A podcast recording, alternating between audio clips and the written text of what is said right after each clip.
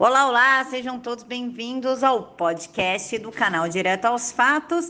E quem quiser contribuir, o Pix está aqui na caixa de informações e vamos para o episódio de hoje. E aí, pessoal, bom dia, boa terça-feira para você, que Deus os abençoe. Deixa eu falar uma coisa aqui para vocês. Vocês sabiam que existe o canal de cortes do canal, né? Para que vocês possam assistir a todas as lives que eu faço em outros canais e até aqui por tema o que facilita muito, inclusive os vídeos com a Cissa, com Renato Gomes e o Ivan Kleber.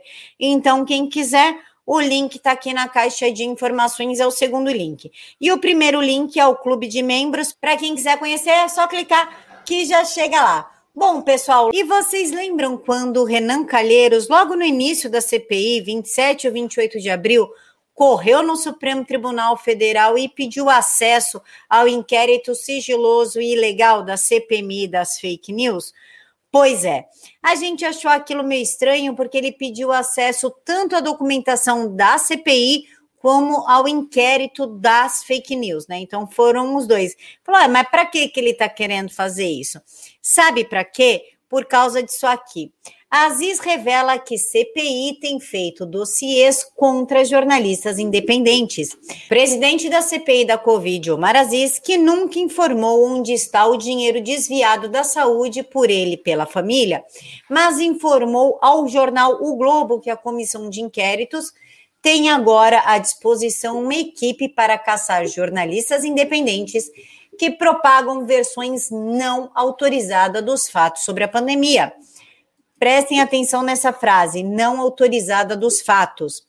As informações utilizadas são as que foram apuradas pela CPMI das fake news, a pedido de Renan Calheiros. O delegado que atuou na CPMI também atuará nessa investigação, informou o jornal.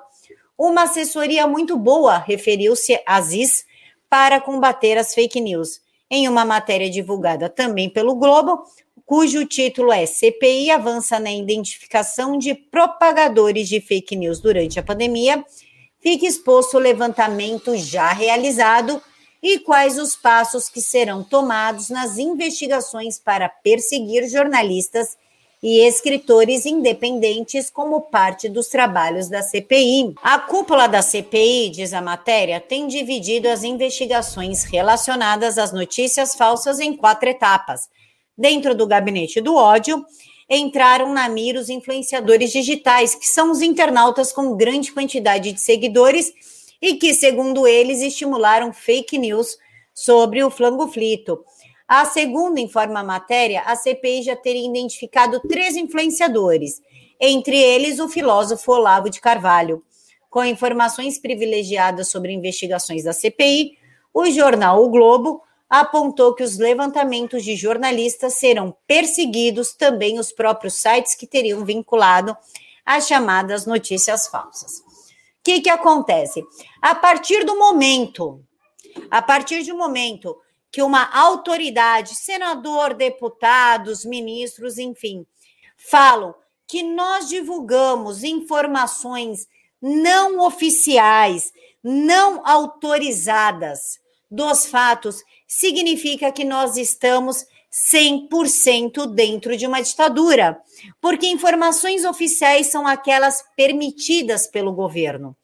Então, se nós só podemos propagar aquilo que é permitido pelo governo, significa que o governo está nos censurando e determinando o que pode ser ou não de conhecimento público.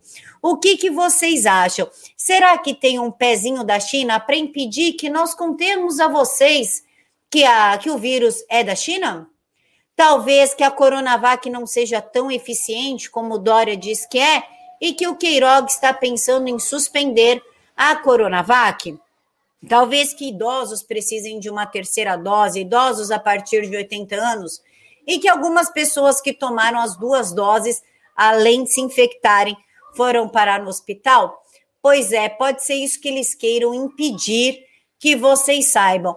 Mas a partir do momento que tem uma intervenção estatal na liberdade de expressão e de informação, nós estamos oficialmente numa ditadura. Mas vamos seguir aqui. Falando em ditadura, nós temos que falar de Barroso. Barroso diz que não queremos instaurar uma censura privada, mas não queremos deixar que a democracia seja destruída por milícias digitais.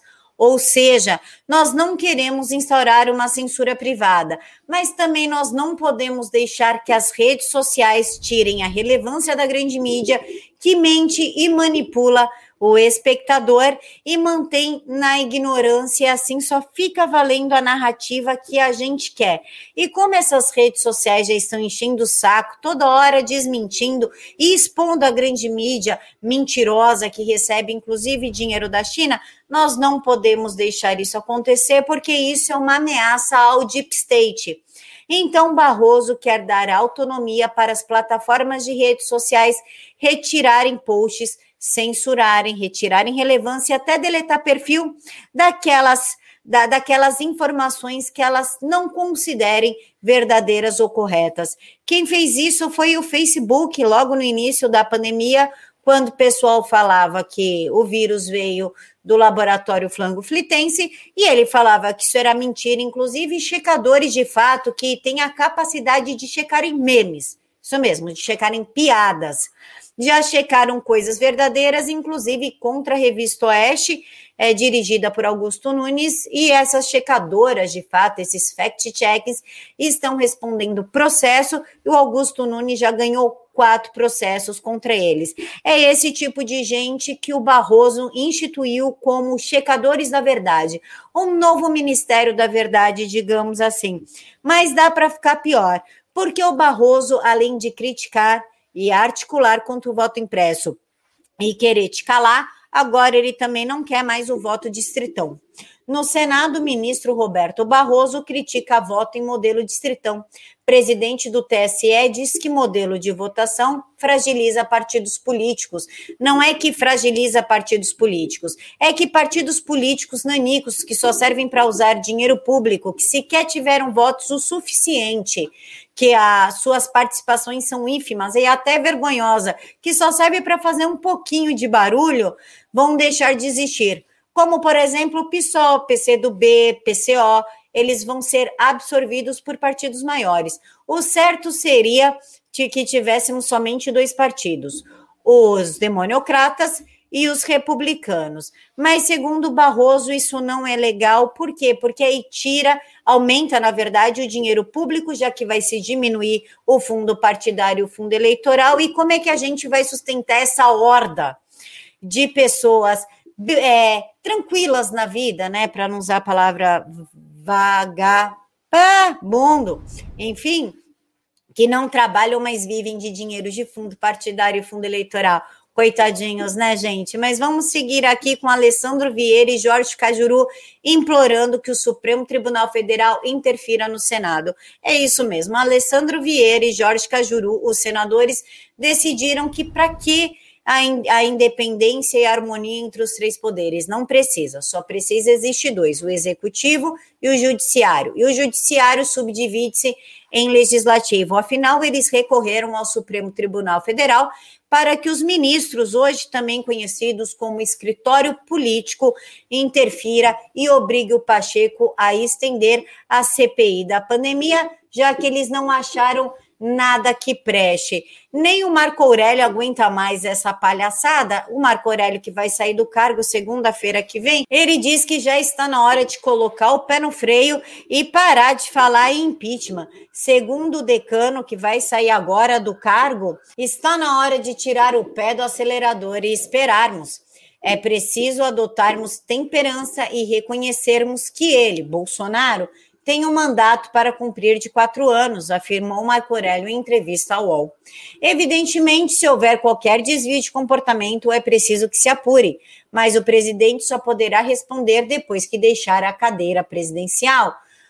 Eu nunca imaginei que o Marco Aurélio ia ter o, seu momento de lucidez. Embora ele faça parte do time dos votos vencidos e já teve muito voto bacana, ele também já estragou muita coisa, já foi favorável a muita coisa errada, inclusive a soltura do André Rapp.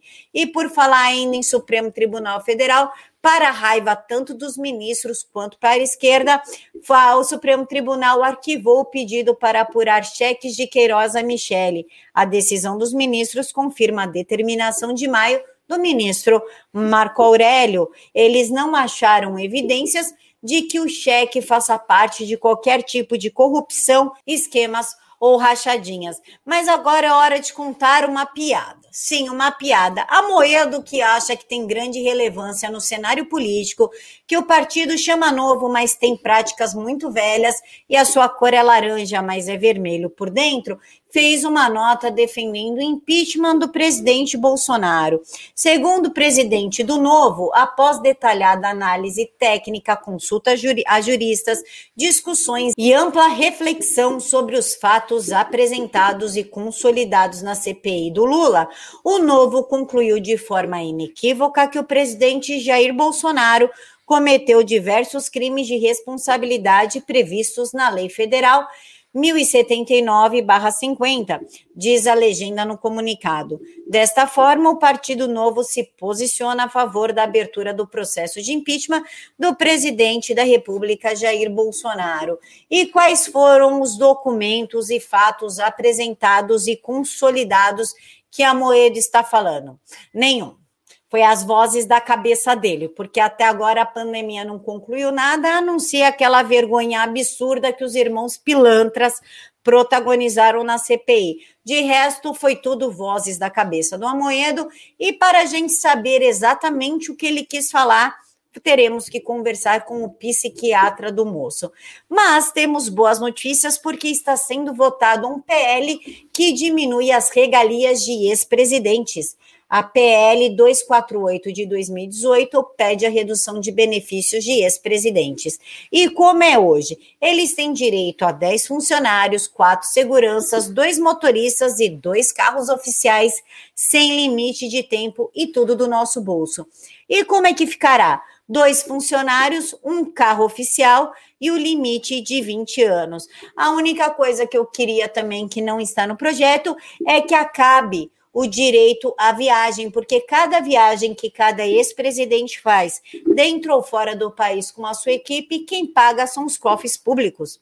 O projeto de lei, que é de autoria do senador Lazier Martins, é de 2018 e pede o seguinte: o presidente da República, terminado seu mandato e pelo prazo de no máximo 20 anos, tem o direito a utilizar os serviços de dois servidores para apoio pessoal, bem como um veículo oficial com dois motoristas, custeadas as, de, as despesas com dotações próprias da Presidência da República.